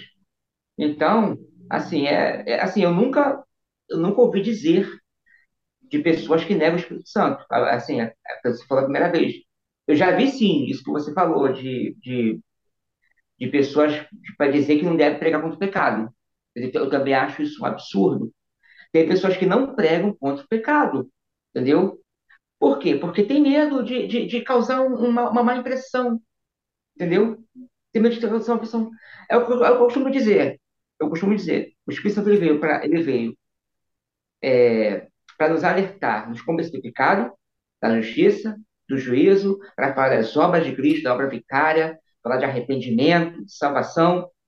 Se na igreja não fala da volta de Cristo, se a igreja não fala de pecado, se a igreja não fala de justiça, se a igreja não fala de, ju- de juízo, se a igreja não fala da, da obra vicária de Cristo, então a igreja não pregou. Entendeu? A igreja não pregou. Em todas as exortações que, que tinha, que tem lá no livro de Apocalipse, as sete igrejas da Ásia, é sempre falando, ouça o Espírito às igrejas. Então, é o Espírito que fala. Uma pregação que não tem esses atributos, então não é o Espírito Santo que está falando. É a emoção do pastor que está falando. É o momento que está falando. O Espírito Santo ele tem que ter espaço para falar. E muitos hoje não estão deixando o Espírito Santo falar porque tem medo de, de má impressão, de causar uma má impressão do povo. Tem pastor que não gosta de falar mais de pecado, para não dar má impressão. Tem pastor que não gosta de falar de, de, de heresia. Eu não vou falar de heresia, não, porque aquele mesmo pode pensar assim, tal, aí eu não quero afugentar ele. Sabe, para mim, é um pastor covarde. Uhum. E Deus não chamou covardes para o ministério. Deus chamou pessoas valentes, pessoas valorosas que falem, entendeu? Cara, na, na igreja primitiva, pessoas deram sangue por não negar a fé. No tempo da reforma, o nego perdeu sangue, perdeu vida, Uhum. pregando contra os dogmas da igreja católica. E hoje o pastor moderno não fala de pecado, não, fa- não fala é, das seitas, das heresias, com medo de causar má impressão. Isso é um poder, né? problema. Perdeu o poder, perdeu a autoridade. Isso é um problema no nosso meio. Eu costumo dizer que o número, costumo dizer não, né? Os números dizem, né? Eu estava vendo que o, o IBGE fez um cálculo, parece que de 2020 ou 2019, eu, eu não, não lembro assim os números exatos, mas assim, de um tempo para cá, foram mais de 2 milhões de desigrejados que saíram de suas congregações. Por quê? Porque a igreja, ela criou um sistema religioso, dogmático, cheio de rituais e crendices que não condizem ao evangelho. Só que esses desigrejados, eles saíram de um sistema e criaram outro pior ainda. Entendeu? Mas por quê? Por causa de falta de instrução que a igreja dá. Aí sai da igreja e vão virar o quê? Pretendista total. Eles vão negar, eles vão falar que o diabo morreu, que o diabo é uma invenção do sistema religioso. Eles vão dizer que não precisa de batismo, batismo é invenção do sistema religioso. Eles vão dizer que isso é invenção do sistema religioso. Eles vão dizer que ministérios pastorais é invenção do sistema religioso. Eles vão dizer que Jesus já voltou em 70. Eles vão dizer que Jesus é um nome pagão, que é inventado pela Igreja Católica. Ou seja, eles vão, eles vão criar um sistema maluco, tudo louco. Sim. Por quê? Porque os pastores não deram o devido ensinamento que deram para ensinar. E não deram Eles ensinamento, e não deram ensinamento porque não quis aprender com o professor, né? Que é o Espírito Santo. Ah, é, é. Pois é. É, ele- A igreja ela é omissa no ensinamento. Entendeu? Ela é omissa. O Edu? Aí que Mas- acontece, o cara sai da igreja, por quê? Porque é uma igreja, é uma igreja crua de ensinamento, crua de teologia. Uhum. Aí vai, vai para o YouTube, vai se deparar com o irmão, com, com, com- esqueci o nome dele, então nem precisa, nem precisa. Dá para dá para saber. um zebraísta, não é nem é zebraísta, Uhum. né? Ah, porque ah, porque o nome de Deus é esse, o nome de Deus é aquilo. Cara, por que, que o nome de Deus vai alterar a sua essência? Não vai, cara.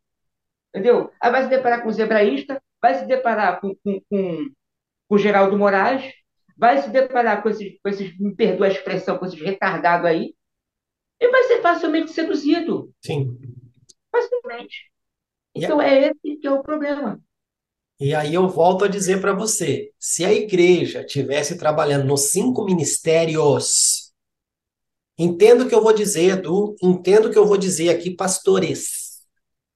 Pastor, ele tem que ter entendimento de teologia, de Bíblia, para trocar vida na vida com as pessoas, porque pastor foi chamado para cuidar de pessoas. A vocação de pastor é cuidar de pessoas, não é pregar no púlpito.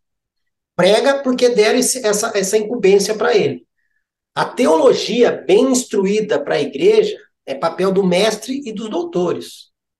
Esses caras tinham que estar em cima do púlpito ensinando a igreja, dando teologia pura para esses caras. O profeta tinha que estar ali para exortar, galera, estamos errado aqui. Essas crendices que a gente colocou aqui não pode estar aqui. O evangelista era para estar lá fora fazendo aquele papel que a gente falou um pouquinho aqui atrás. Mas, infelizmente, jogaram tudo isso nas costas do pastor e o pastor não tem vocação de mestre, não tem vocação de doutor. Ele não vai ensinar. E aí chegamos onde chegamos e eu perguntei na outra vez: deu certo? Não deu, né? Mas a próxima pergunta vai falar um pouco sobre isso. Sétima pergunta, bora, Edu? Vamos? Como será a apostasia? Qual comparação podemos fazer com a igreja primitiva? Lá na outra pergunta, a gente falou sobre a apostasia, mas aqui eu acredito que a pessoa gostaria de saber das características da apostasia. Manda bala.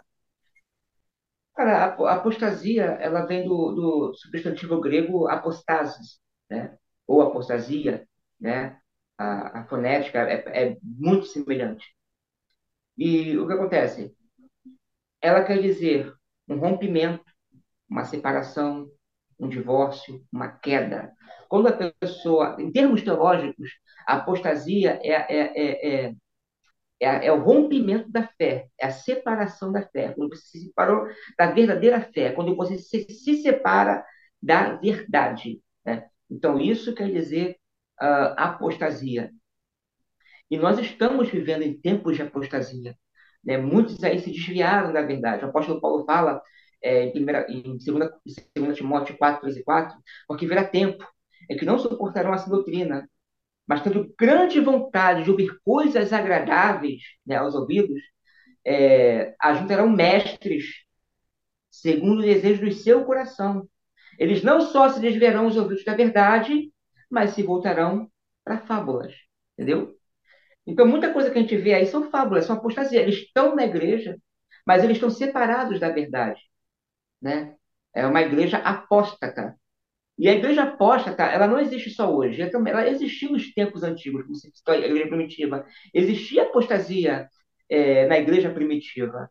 Né? Existiam os gnósticos, os maniqueístas, é, existiam os marcionitas. Né?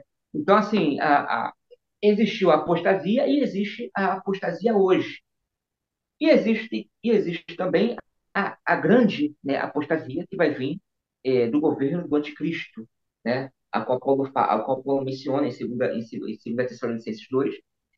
E Apocalipse também é falado ali no contexto de Apocalipse 13, em que o anticristo é retratado como uma besta, né? E ele vai atrair muitas pessoas. Muitas pessoas vão venerá-lo, né? Esse, esse, esse homem da perdição, né? Então, assim, vai ser, vai ser quando a apostasia ela vai atingir seu clímax, né? E, tipo assim, como o homem ele chega, como o homem chega a ser tão venerado, tanto politicamente como é, religiosamente? É aquele cara que ele vai falar tudo que você gosta de ouvir. É o camarada que ele te entrega aquilo que você quer receber. Que fala tudo que você gosta de ouvir. Então, esse é um, é um dos motivos que leva o homem ao alto nível de veneração. Né? Então, na igreja primitiva, houve sim os montanistas, eles apostataram da fé, né? criavam, criaram novas revelações a partir de visagens, de revelações de Maxila e Priscila, né? aquelas duas profetisas. Né? É, tem também a doutrina de Marcião, né? os gnósticos, Valentim, Valentim, entre outros, que criavam novas perspectivas, eles apostataram, eles, se desviaram da fé.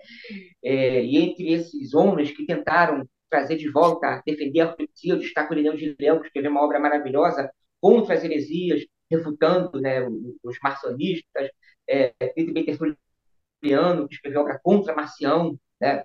Então, assim, muitos é, apologistas defenderam a fé, enquanto tinha os apóstatas que desviaram a fé, né? porque o ataque da igreja, tanto da igreja primitiva, tanto vinha de fora, quanto vinha de dentro da própria igreja. O que, eram os ataques de fora? Era a perseguição. Eram os ataques que vinham de fora para dentro. E quais eram os ataques internos da igreja? Era o que vinha de dentro para fora, que eram os falsos mestres com as heresias. Né? Então, assim como tinha os apóstatas, tinha os apologistas. E esses apologistas que eu, que eu destaco, que é Tertuliano, é, Hipólito de Roma, escreveu um tratado, é, é, Refutação às Heresias, Irineu de Leão escreveu um tratado contra as heresias. Então, assim, é, quanto ao homem, da, o homem do pecado, a apostasia, temos tratados é, de Hipólito de Roma, que ele fala que o, o homem do anticristo ele vai vir da tribo de Dan, ele vem de Israel, vem de Israel né? Hipólito de Roma, ele é lá pelos séculos 2 e 3. Irineu de Leão, na sua obra Contra as Heresias, ele vai, ele vai falar que o, o, o governo do anticristo, né, a apostasia vai ser de uma rebelião do povo de Deus, entre outros também do século IV, qual também está com Cipriano, que ele fala que vai ser de um tempo de três anos e meio, né, que depois Cristo vai vir, vai derrotar o anticristo.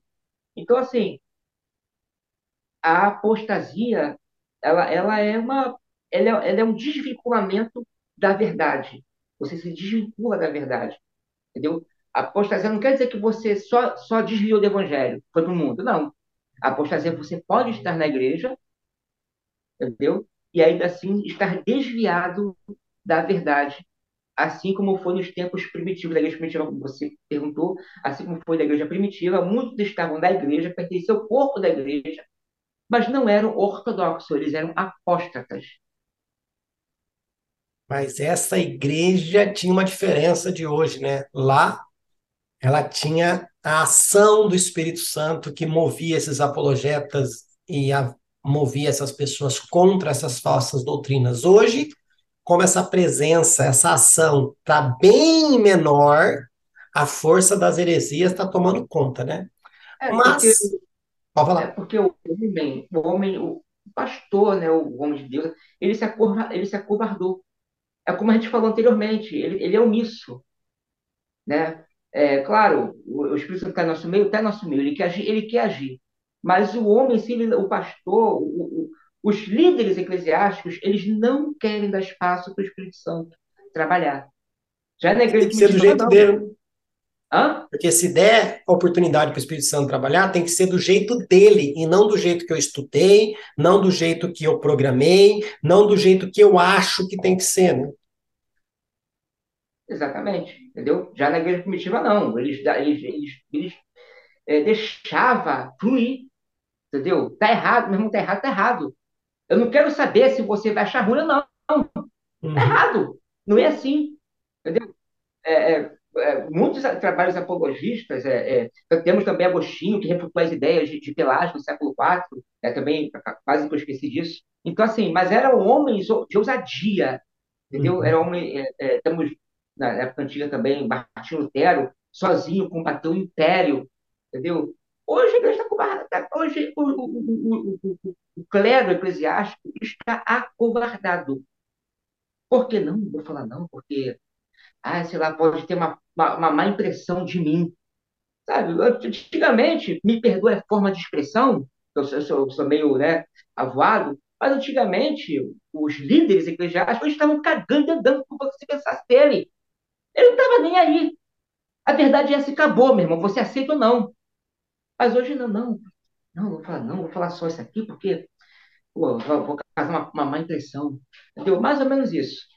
Jonatas Eduardes que o diga, né? Pecadores na mãos de um Deus irado. É, se você pegar isso hoje na igreja, você é apedrejado. Mas amém, Edu. Você respondeu a sétima pergunta, a gente está indo para a oitava pergunta, que é a oitava, é a última pergunta que você estudou. Depois a gente tem uma pergunta surpresa para você ali, beleza? Bora lá, oitava pergunta. Na sua visão, qual é o papel central da igreja nos últimos dias? Dentro da sua justificativa, você acredita que a igreja tem preparado seus membros para o grande encontro final com Cristo? Repete o início. O início da pergunta. Na sua visão, qual é o papel central da igreja nos últimos dias? Então, o papel central da igreja nos últimos dias, central mesmo, é falar de Cristo. É falar da pessoa de Jesus Cristo, a salvação de Jesus Cristo. Esse é, não, é, é, não é só o papel central, mas é o papel inicial, do meio e do fim. Entendeu? E a igreja tem preparado seus membros para a volta de Cristo? Não. Não tem preparado. Porque a igreja está muito preocupada em encher as suas denominações de pessoas do que encher as pessoas de Deus. Entendeu? Então, estão muito preocupadas, como eu falei anteriormente, é, em, com barganhas, elas estão muito preocupadas é, em fazer campanhas disso, campanha de vitória, campanha de cura, campanha daquilo outro, campanha de prosperidade, campanha de, de, de, de, carro, de casa. Elas estão muito mais preocupadas com isso do que preocupadas em, em, em preparar o crente para receber a Cristo. Ah, irmão, então é errado é, é, eu pedir uma benção a Deus, é errado Deus, me abençoar no culto. Não, eu não acho que seja errado. Deus, ele é soberano. Se Deus tiver que te, te curar, você não cura, Deus vai te curar. Se Deus quiser te abençoar, te dar um carro, uma casa, isso independente se você for no culto ou não, Deus vai te abençoar. Isso é independente do culto. O culto não foi feito com a finalidade material. O culto foi feito, foi criado desde o início dos tempos de louvar e engrandecer a pessoa de Deus, a pessoa de Jesus Cristo. Em todo o Novo Testamento, em toda a epístola apostólica, se você vê as liturgias da igreja, em nenhum momento Paulo ele vai falar assim: olha, você tem uma campanha na igreja de Éfeso, você vai lá que Deus vai te dar uma casa, vai te dar um cavalo com uma carroça. Você não vê isso. Se você vê as liturgias da igreja lá, lá, em 1 lá em 1 Coríntios 14, lá em, lá em Efésios 5 em diante, Efésios 3, você vai ver que a liturgia do culto é o que? Louvar a Deus, é engrandecer a Deus, é ensinar o cristão, é ensinar o evangelho. Então, essa, a liturgia, ela, ela, ela gira em torno disso. Se você vê em, em Romanos 11, você vai ver lá que tudo que tudo é dele, para ele, dele eternamente, são todas as coisas, amém. Então o culto tem que, tem que convergir na pessoa de Cristo, engrandecer a pessoa de Cristo. Deus pode te dar uma benção material? Pode. Eu mesmo já orei por bênçãos materiais, porque estava na, na igreja, eu orei por bênção material, entendeu? Mas o foco do, do, do, do culto a Deus não é te trazer pela ganância, mas sim apresentar a pessoa de Cristo, envelhecer a pessoa de Cristo. Então, é, a igreja não está preparando os seus membros para receber Cristo. Ela não está preocupada com isso. Ela está preocupada em encher os cofres, ela está preocupada em encher uh, a comunidade de pessoas. Não, a minha igreja é mais cheia que a sua. Não, eu sou pastor de, eu sou pastor de 10, de, de 50 membros. A minha igreja tem 50, a minha igreja tem 100 membros. Ela está preocupada com isso. Pouco ela se fala de, de pouco ela fala é, de escatologia, pouco ela fala de soteriologia, pouco ela fala é, é, é, de liturgias eclesiásticas, como deve ser uma boa liturgia, pouco ela fala disso. Isso quando fala, né? Pouco assim, quando fala. Então, assim, não, na minha concepção, não, ela não está preparando os crentes. Eu não vou generalizar, dizendo que todas as igrejas estão assim, entendeu? Mas, infelizmente, a igreja, em sua grande maioria, ela se encontra assim. Cara, você estava falando aí, me veio algo que eu até escrevi aqui para não perder. Buscar a presença traz os benefícios. Buscar os benefícios não te revela a presença. E é o que a igreja tem feito hoje. Ela tem ido para a igreja se cultuar, né? Ai, tem que ser bom para mim, o louvor tem que ser bom para mim, a palavra tem que ser boa para mim, né? É, eu ouvi uma pregação esses dias, cara, e aquilo abriu minha mente em relação a isso. Todo mundo gosta, né? Principalmente os profetas, eles gostam de quando Jesus entra no templo e mete o chicote na galera, né? Porque a galera tava fazendo coisa errada no templo. E eu sempre vi isso como a questão de que era o comércio do templo e tudo mais.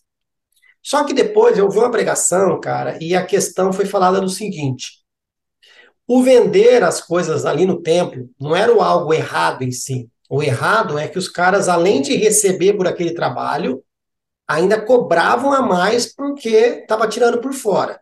E além do mais, por que, que aquele comércio existia? Porque as pessoas que vinham de fora tinha a comodidade de comprar uma oferta para entregar a Deus. Mas eles se esqueciam de uma coisa. Uma pessoa que vinha uma caminhada de seis meses até o templo, porque era obrigado, todo judeu tinha que aparecer pelo menos em uma das festas, né? Eles tinham que subir ao templo pelo menos uma vez no ano. Esse cara tinha seis meses para caminhar com a sua ofertinha ali. Ah, era uma ovelha? Era seis meses, Edu, ele alimentando essa ovelha, cuidando, sabendo se ela se machucou ou não, se tinha alguma mácula ou não. Ele cuidava disso daí, chegava para Deus sem Deus, tá aqui, ó. Seis meses cuidando dessa oferta aqui, ó. Agora eu quero te dar. É totalmente diferente do cara vir seis meses caminhando, chegava no templo, comprava uma ovelha que foi outro que cuidou, comprava uma rolinha que foi outro que cuidou, e pegava e entregava para Deus. Né? Aí Jesus vai lá e mete o chicote todo mundo. E na pregação o cara falou, gente, hoje acontece a mesma coisa com a gente. Ao invés da gente preparar a nossa oferta, entre aspas, tá? De segunda a sábado, com nossa vida de oração, jejum, é leitura, atos de justiça, devoção, né, generosidade, testemunho. Aí a gente chega no domingo e fala: Deus, está aqui a minha oferta. Eu sou a oferta da semana para você. Eu quero te louvar com a minha vida, eu quero te louvar com as minhas atitudes, eu quero te engrandecer com tudo aquilo que eu fiz. Mas fala para o povo que culto é isso. Não enche igreja, cara. Não enche igreja né?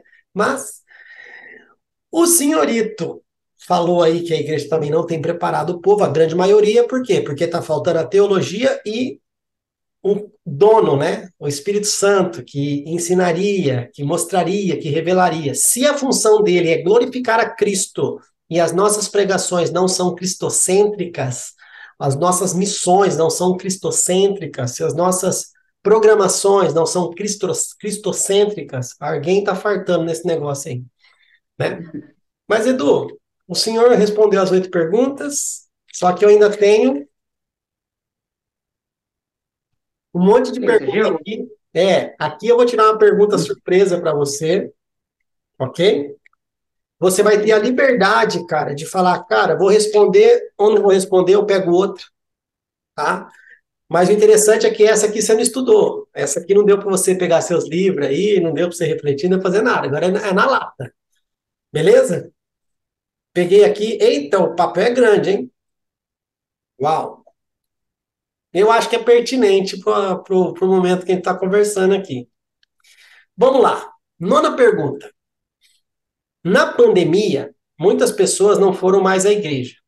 Muitos disseram que não precisam mais ir presencialmente na igreja, assistir somente online. O que você acha?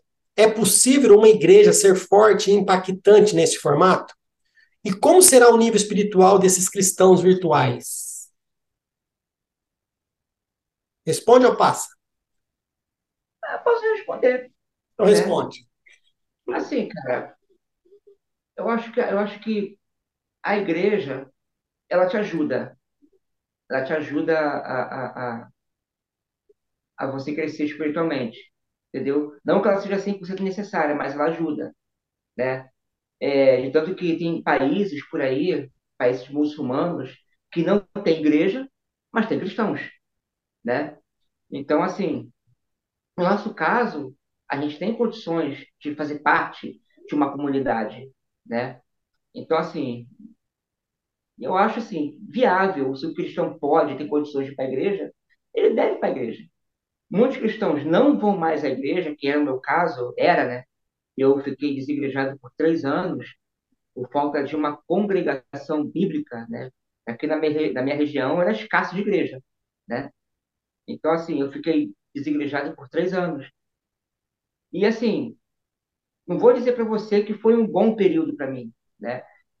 É, Hoje eu tô, assim, tô mais, vamos dizer assim, eu estou melhor espiritualmente, né? Então, assim, a nossa vida espiritual ela, não- ela não pode depender de igreja, ela depende unicamente de Deus. Mas, como eu falei, fazer parte de uma congregação, ela te ajuda, entendeu? É como se você, é como se você tá, tá lá um, um, churrasco, né? Aquela- Aquelas, aquelas, aqueles carvão que ali acendendo fogo. Se você tirar um e isolar, o que vai acontecer? Ele vai apagar muito rápido, entendeu? É mais ou menos, mais ou menos isso. Então, a comunidade cristã, ela te ajuda, entendeu? Desde que ela seja bíblica, desde que ela é, é, tenha uma liturgia bíblica, um ensinamento bíblico, ela vai te ajudar muito, né? Os irmãos em si, ele- ele te- eles te ajudam, né? A você se manter firme, é, a caminhar contigo. É sempre bom você caminhar junto, né? Agora, é, mas também eu não descarto se o camarada quiser ficar em casa, né? Quiser ficar em casa é, ouvindo a pregação dele, né? Em casa, é, ou ele foi evangelizar na rua, ou se ele. Eu não sei, ele, ele não pode parar o ministério dele, independente se ele vai para a igreja ou não. Ele não pode ficar parado, ele não pode se acomodar, né? Ele, não está indo para a igreja, mas, pô, vai fazer evangelismo, entendeu? Vai ganhar alma, vai pegar o microfone, vai na praça, entendeu? Vai, vai, vai no ônibus pregar. entendeu? Ele não pode deixar o, o, o, o, o ministério dele parado, entendeu? Então, assim, eu, eu entendo dessa forma. Porque muitos cristãos, eles não vão para a igreja é por falta de uma igreja bíblica. Tem pessoas que estão tá, tá num lugar onde igreja é, é escasso de igrejas, entendeu? Tem igrejas que são, assim, incongregáveis. Eu já visitei igreja, meu irmão, que não tinha como ficar lá, não tinha como congregar, não tinha como. Não é porque eu não me julgo melhor que as outras pessoas, entendeu? Muito pelo contrário, quem me conhece sabe que eu, eu me sinto o menor de todos, entendeu? Eu não me julgo melhor que ninguém. Todavia, meu irmão, você entra no, no terceiro lugar, você sabe que Deus não está ali. Você sabe que Deus, é, é, é assim, você, é notório. Você vê que Deus não está ali naquele lugar. Entendeu? É bagunça, é baderna, é, é, é um show de horror. A igreja é um show de horror. Eu vi uma igreja que é um show de horrores. Então, tem lugar que é assim. E o crente não vai por falta de um lugar bíblico. Então, ele assim, ele não, ele não é, ele não abandona Cristo. Eu costumo dizer que tem um desigrejado radical, que ele nega toda a liturgia eclesiástica, nega tudo, e tem um desigrejado opcional. Né? Ele não vai, ele não frequenta uma igreja, mas é, por motivos não achar uma igreja bíblica, mas ainda assim ele é ativo na obra de Deus, entendeu? E então assim, eu acho assim, eu acho, eu acho bom frequentar uma comunidade, eu acho necessário não necessário para a salvação, entendeu? Ninguém é salvo por frequentar a igreja, até porque o que mais tem na igreja são não salvos. São pessoas que acham que são salvos porque tomam ceia, são pessoas que acham que são salvos porque dão dízimo, porque são batizados e pensam que são salvos, mas nunca tiveram uma vida transformada, entendeu? Então a igreja não salva ninguém. Mas a igreja é boa, é bom que te ajuda na caminhada, entendeu? Então, assim, eu acho necessário ir na igreja, mas se o camarada quiser ficar em casa, por falta de uma opção de uma igreja bíblica, uhum. é por ele Deus. O, o essencial é ele estar ativo na obra de Deus. É, eu, eu concordo com o que você disse em relação à pessoa estar participando da igreja de forma online. Eu, eu vejo uma coisa que é uma nova realidade hoje, que ficou, né? Porém, eu acredito que é um trabalho muito mais árduo para a igreja, que se a igreja tiver a responsabilidade, ela vai ter que trabalhar muito mais arduamente para cuidar da vida dessa pessoa que está longe. Porque se eu vou no culto domingo, eu tenho comunhão com os irmãos ali, beleza. É mais fácil eu ter contato com as pessoas e tal. Agora, se essa pessoa só vai online, eu preciso entrar em contato com ela. Eu preciso mandar um e-mail, eu preciso ligar, eu preciso chamar ela para uma videoconferência, eu preciso saber como ela tá. Então, se a igreja tiver essa esse cuidado, ó, a gente tem, nós temos aqui a nossa igreja física, porém nós temos pessoas online. Nós vamos ter que montar um grupo para cuidar dessas pessoas online. Beleza? Agora, só terceirizar isso e deixar de qualquer jeito, aí eu acho que é prejudicial. E além do mais, se a pessoa não está ligado a, uma, a um corpo, está só assistindo pregação no YouTube, vai chegar uma hora que vai dar ruim, que nem você falou. É o carvão ali. Ouvir pregação também não é o suficiente. Porque nós somos chamados para ser corpo. Nós somos chamados para interagir, para socializar, para ter vida na vida. É um discipulando o outro, ferro com ferro que, né, que se afia ali. Então, cara, é, é, pedra com pedra. É necessário isso. Só ouvir pregação, eu acho que é um pouco prejudicial, né? Mas é uma nova tendência é algo que está sendo. Nós estamos num mundo globalizado, infelizmente, que nem você falou, nos países perseguidos aí, as pessoas servem a Deus e não estão na igreja. Mas elas estão sempre em reuniões pequenas, elas estão sempre em contato um com o outro de uma forma perigosa ou não, mas elas sempre estão ali. Então eu concordo com o que você está falando, que eu não vejo problema algum se a pessoa não tem condições de ir, né? Porque a igreja é, não é bíblica e ela encontrou um lugar na internet ou se é do lado da casa dela e ela quer ficar online porque ela é preguiçosa, aí pelo amor de Deus, né? Aí também não dá, né, Edu? Aí já é outro assunto, mas a gente deixa para uma próxima oportunidade. Meu querido, você respondeu as oito perguntas, respondeu a pergunta surpresa, nem se descabelou, tá penteadinho desde quando começou a entrevista, mas eu ainda tenho um desafio para você. Você aceita? Pode ser.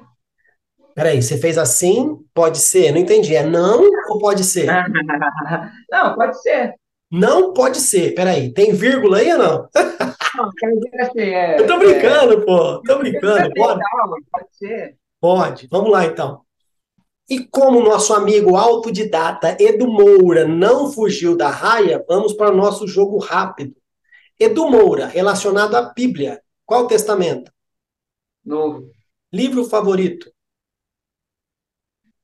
Hum. Evangelho de João. Livro mais complexo. Apocalipse. Um personagem. Apóstolo Paulo. Um ensinamento.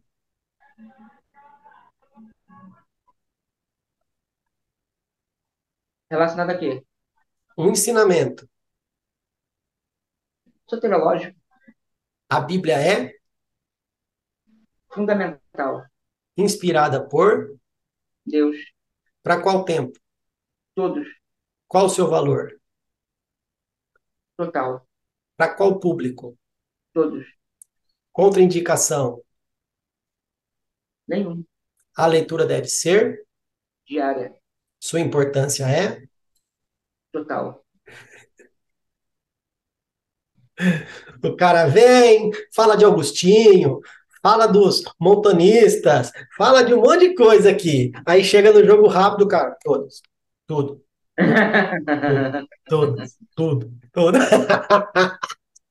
Mas, Edu, o jogo rápido aqui é só para a gente dar uma quebrada no gelo, um pouquinho da atenção de tudo que você respondeu aí, de tudo que a gente conversou. É mais um, um momento de descontração. Só que, antes da gente finalizar, eu quero deixar para você aí uns minutinhos para suas considerações finais e aí a gente segue pro finalmente. Bora lá, manda bala. A minha consideração final, só quero agradecer. Eu quero, agradeço o convite do irmão é, pela, pela, por essa live.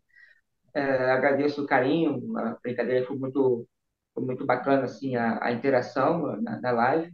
Foi uma das melhores lives que eu já, que eu já participei.